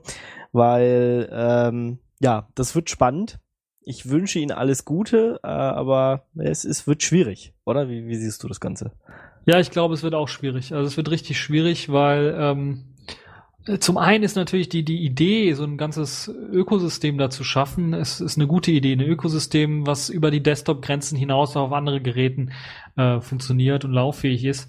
Das ist, ist gar nicht mal so blöd, das ist der richtige Weg. Die Frage ist halt, wie werden sie es umsetzen? Und ähm, das ist halt so das Problem, weil gerade in letzter Zeit hat Canonical eine ganze Menge, sagen wir mal so, in den Sand gesetzt. Und äh, die Ideen, die da wachsen, sind ja gar nicht so blöd, aber die Umsetzung ist meistens schiefgelaufen. Und äh, das sehen wir jetzt bei dem Ubuntu Edge, das hat ja auch so ein paar schlechte Vorzeichen, würde ich mal sagen. Hier die ganze Mir-Diskussion. Äh, Ubuntu Edge soll ja auf Mir laufen. Und ähm, die Community da so ein bisschen außen vor gelassen worden ist und ähm, ah, ich weiß nicht, ob das das wirklich, das wird dann jetzt das Dual-Boot-System mit Android, äh, ob das dann wirklich dazu führen wird, warum man nicht den Schritt, den mutigen Schritt geht, wir machen nur Ubuntu Phone drauf und sagen, Android wird, äh, kann man drauf installieren, wird aber standardmäßig nicht gemacht weil dann gleichzeitig auch der, der Vorteil dieses Desktop-System dann zu booten, wird ja nicht nur das Ubuntu Phone oder Ubuntu Touch System haben, sondern auch das Android-System wird die Möglichkeit haben, dass man da einfach eine Tastatur, einen Monitor anschließt und dann hat man einen Ubuntu Desktop am Monitor laufen. Und also es ist ja dieses Ubuntu für Android ähm, was da läuft. Also ich weiß nicht. Also für mich ist das so alles so ein bisschen etwas an der Stelle falsch gedacht, hier so ein bisschen was falsch gedacht. Die Grundidee im Hintergrund ist gut, aber der, die Umsetzung ist momentan so ein bisschen fraglich. Mhm. Ja, und vor allem, weil sich halt einfach noch viel in der Zukunft abspielt und wir das jetzt äh, noch gar nicht äh, sehen können. Ja, klar, ein bisschen Gegenwind, äh, auch gerade wegen diesen Lizenzgeschichten und Pipapo hat ähm, Canonical grad. Ähm, da ist mit der Open Source Community auch nicht alles Friede, Freude, Eierkuchen. Du hast das ja auch gerade so ein bisschen angesprochen. Ähm, trotzdem wünschen wir uns ja alle äh, neben Apple und Android irgendwie noch äh, doch noch ein anderes äh, System, eins was auch freier ist. Und ähm, das Schönste, was zurzeit so mit auf dem Markt ist, ist tatsächlich Ubuntu Phone. Also schön von, es sieht schick aus, die Bedienung, da haben sie sich viel, viel überlegt. Wenn man sich so die Videos anguckt, wir werden ja auch ein paar verlinken, äh, wenn ihr sie noch nicht gesehen habt. Ähm, das sieht alles ähm, toll aus. Auch die Idee, dass man, ähm, wir haben es ja angesprochen, ein Gerät hat, irgendwie das auf alle Größen irgendwie skalieren kann. Ähm, das ist schon alles spannend. Ich hätte das gerne jetzt in der Hand, würde das benutzen wollen, aber es ist halt noch nicht da. Das ist, glaube ich, das größte Problem. Alle finden es geil, so wie es jetzt ist, aber alle würden es jetzt auch gerne haben. Das Problem ist, dass es halt noch nicht fertig ist, dass da noch ein bisschen was fehlt. Da fehlt halt noch so ein bisschen was äh, Software. Und dann wäre es auf jeden Fall richtig geil, das stimmt schon.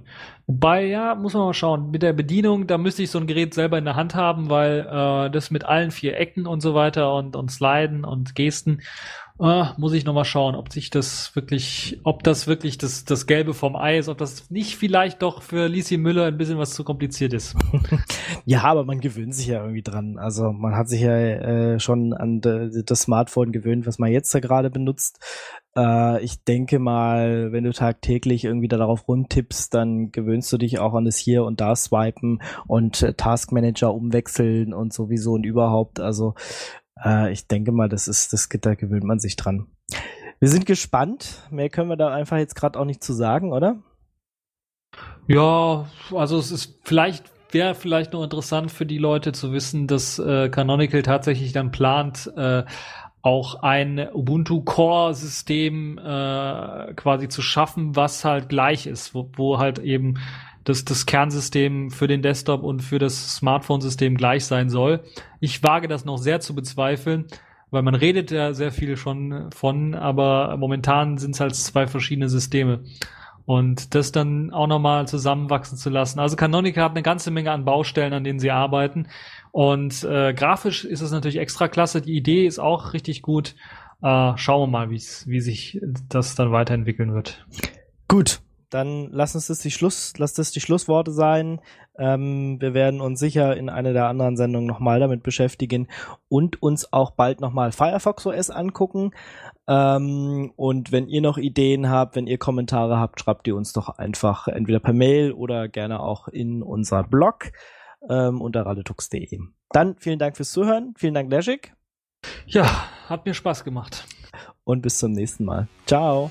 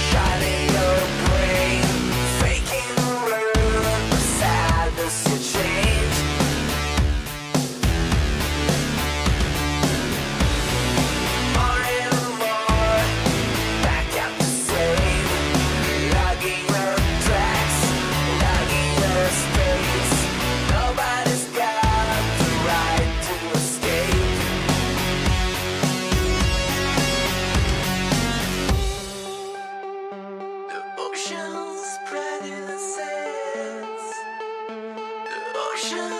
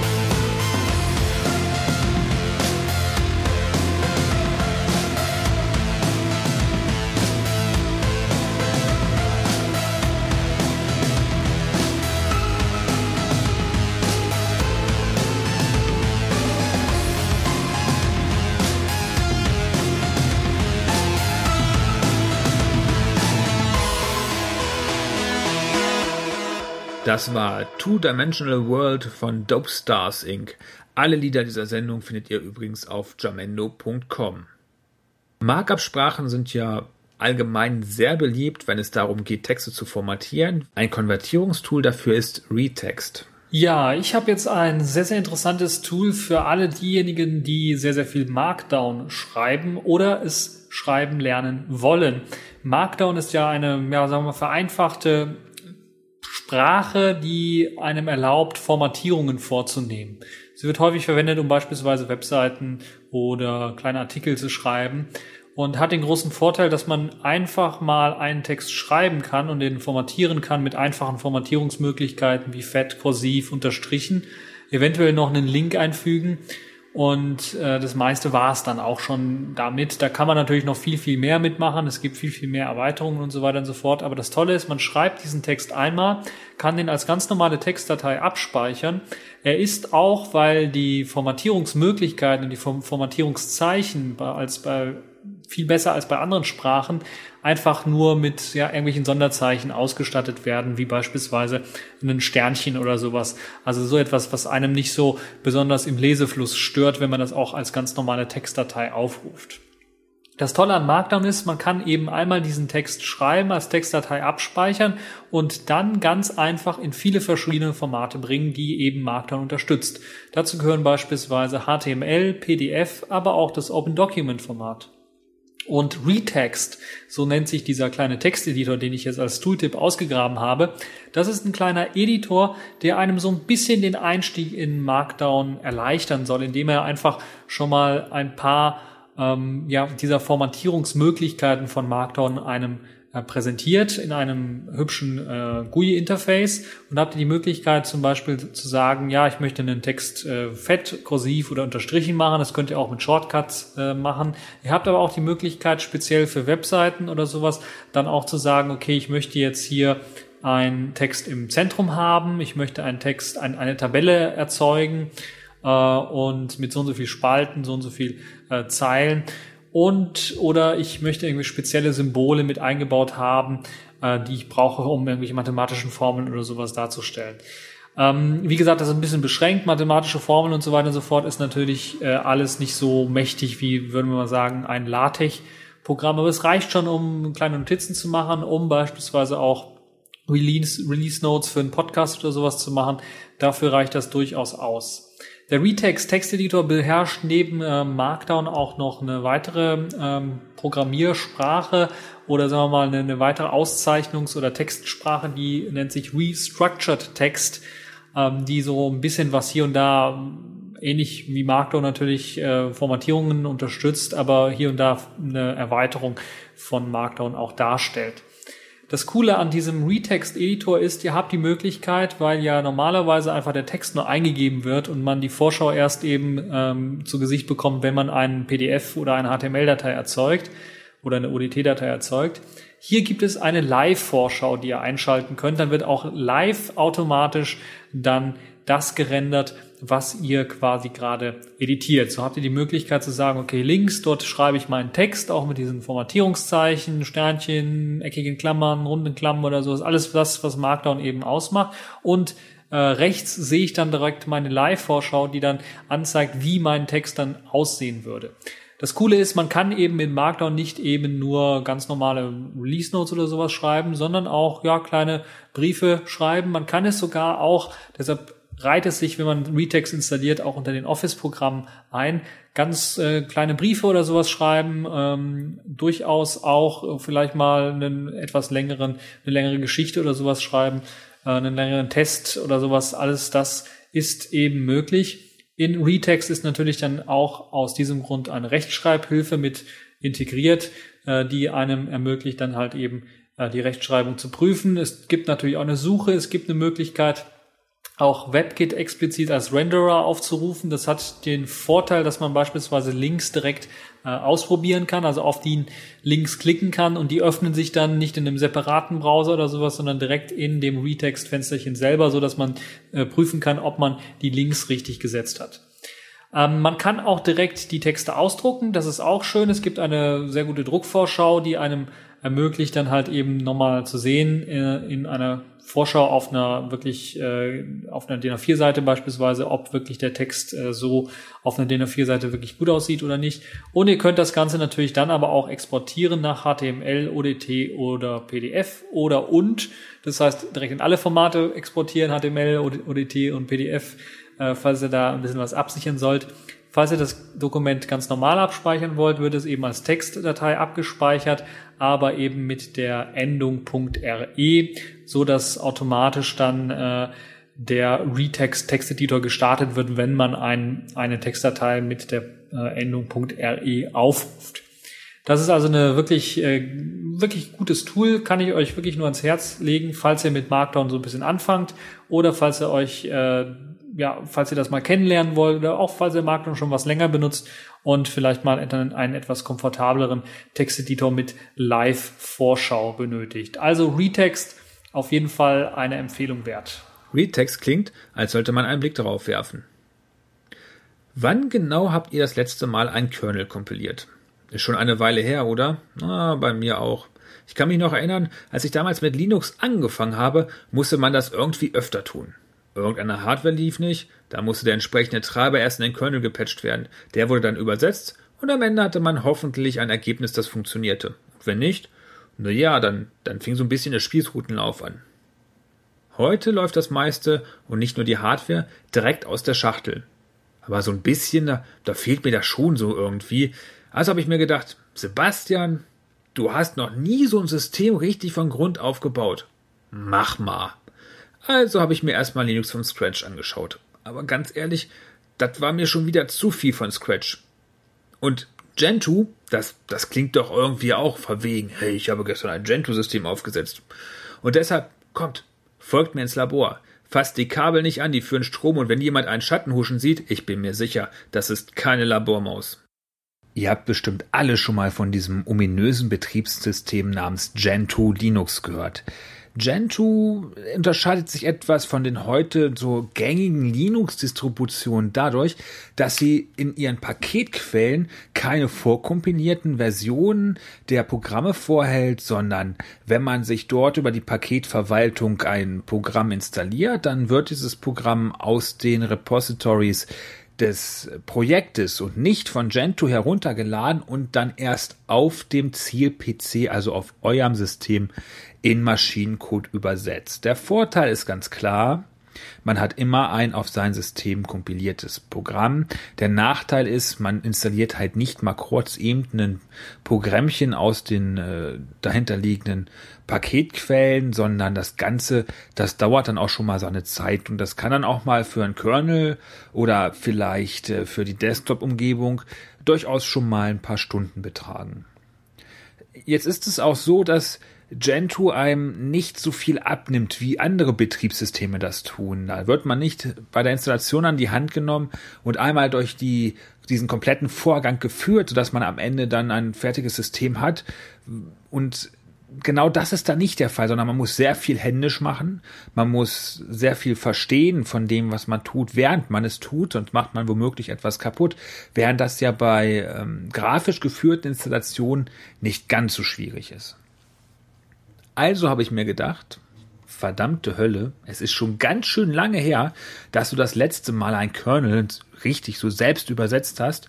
Früher, da musste man das ja noch tun, um irgendwelche speziellen Treiber reinzukriegen und sowas, aber heutzutage, da ist das ja schon fast Kindergarten, was die Anwendung von Linux-Kerneln angeht, weil da ja schon so viel drin steckt und so viel automatisch erkannt wird. Deshalb habe ich mir gedacht, es wird mal wieder Zeit, so richtig am Puls der Zeit von damals sich ein bisschen jünger zu fühlen und mal so ein, so ein Linux so richtig so nah dran zu installieren, ohne diese Zwischenschicht des Installers dazwischen. Also habe ich mir gedacht, installierst du mal wieder so ein Gentoo? Also schon wieder ist gut, weil ich habe das noch nie gemacht. Aber vielleicht ist das ja so ein bisschen wie früher, als, als Linux noch nicht so Mainstream war und die Anwendung so, so ein bisschen Fachwissen vorausgesetzt hat. Und damit es nicht so langweilig ist, habe ich das Ganze in mehrere Teile aufgeteilt, sonst müsstet ihr das Ganze am ganzen Stück hören. Und es ist natürlich so, wie es sich gehört, frisch aus dem Versuchslabor. Gentoo-Experiment. Tag 1. Beginn der Aufzeichnung. Zeitpunkt 0. Die erste Phase des Experiments beginnt mit dem Versuchsaufbau im Labor. Um clean schreiende Ergebnisse zu bekommen, beginnen wir mit einer sterilen Umgebung. Als Gefäß entscheiden wir uns für eine virtuelle Umgebung. Als Material nehmen wir VirtualBox. 1 GB Speicher, 8 GB Festplatte, die mit der Benutzung wächst und zwei CPUs klingen nach einer guten Wahl. Spannend ist, dass das Umgebungssystem, auf dem wir getestet werden, schon in die Jahre gekommen ist und nun wirklich nicht besonders schnell ist. Der Versuch könnte also etwas länger dauern. Vierte Minute. Die Suche nach einer Einleitung für das Experiment war erfolgreich. Gentoo Installationsanleitung in die Suchmaschine der Wahl führt direkt auf die Seite des Projektes, auf der man die Information auch auf Deutsch findet.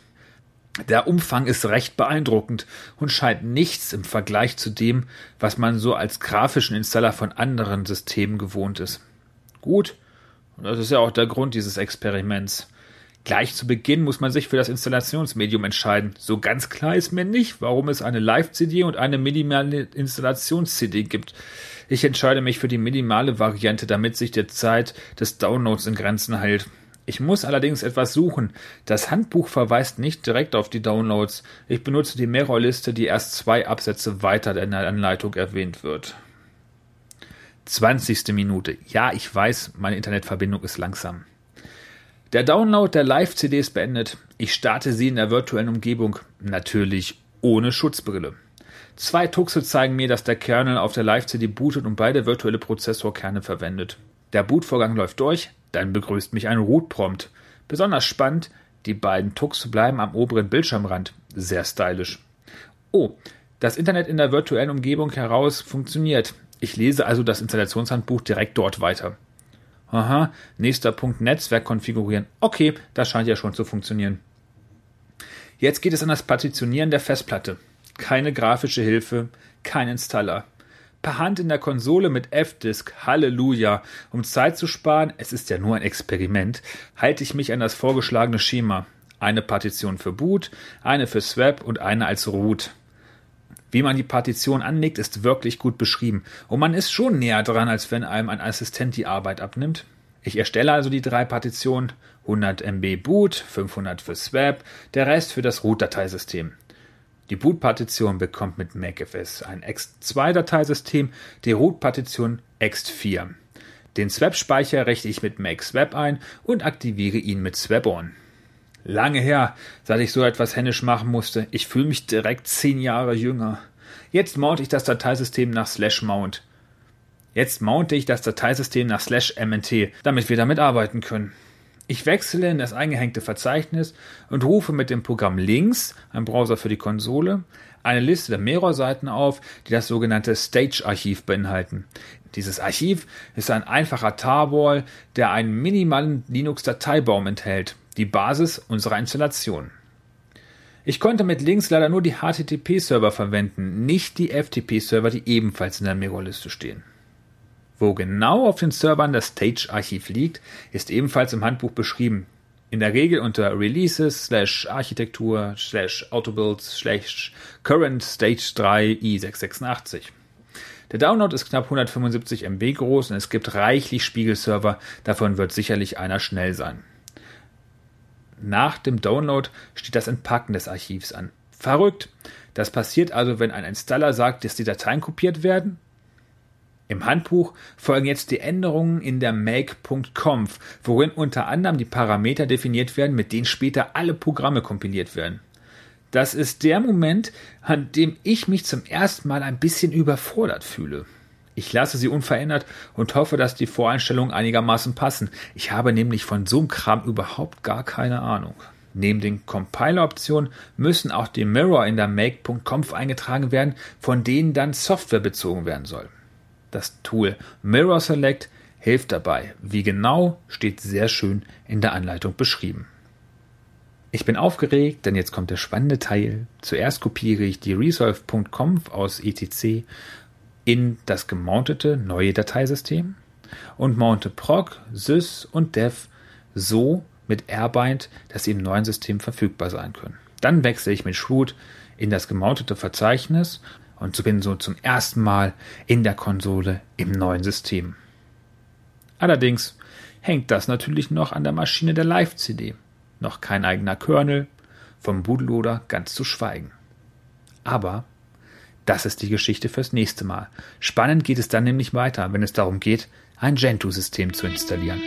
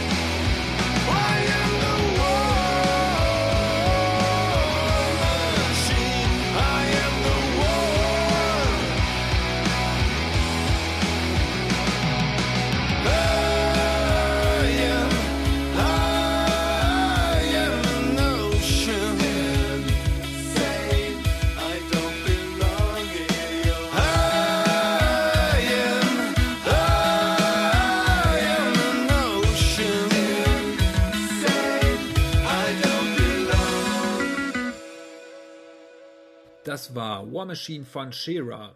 Ganz ehrlich, nach diesem Labortag fand ich das wirklich passend. Damit haben wir das Ende dieser Sendung erreicht. Wie immer hoffen wir, dass ihr so viel Spaß beim Hören hattet, wie wir beim Produzieren. Bis zum nächsten Mal und hey, schützt eure Daten. Das war eine Sendung von Radio Tux. Herausgegeben im Jahr 2013 unter Creative Commons Namensnennung Wiedergabe unter gleichen Bedingungen. Lieder sind eventuell anders lizenziert. Mehr Infos auf radiotux.de. Unterstützt von Tarent, Fairtrade Software und Manitou.